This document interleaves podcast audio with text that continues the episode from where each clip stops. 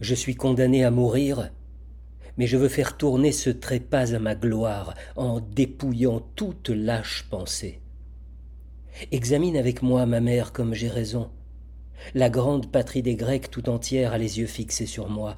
De moi dépend la traversée de la flotte, la ruine des Phrygiens, la sécurité des épouses futures abritées des barbares, l'assurance pour la Grèce fleurissante de ne plus voir ces gens-là ravir des femmes au foyer grec si on leur fait payer le rapt d'une Hélène qu'un Paris s'est venu voler.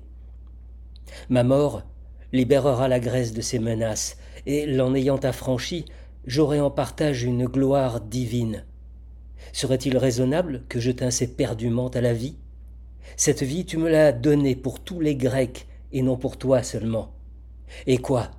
Des milliers d'hommes couverts de boucliers, des milliers de rameurs oseront, pour venger la patrie outragée, attaquer les ennemis et mourir pour la Grèce, et ma vie, la vie d'une seule femme, y ferait obstacle?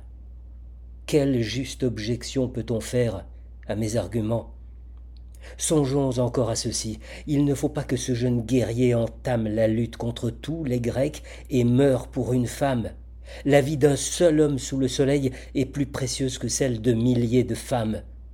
Et puis, s'il est vrai qu'Artémis ait voulu me choisir victime, vais-je, mortel, m'opposer au dessein d'une déesse? Non, cela ne peut se faire. Je donne ma vie pour la Grèce. Immolez-moi et détruisez Troie. Ce sera l'éternel monument de ma longue mémoire. Ce seront mes enfants, mon hymen et ma gloire. Le grec doit commander aux barbares et non point aux ma mère. Le barbare commander aux grecs. À lui sied l'esclavage, aux grecs la liberté.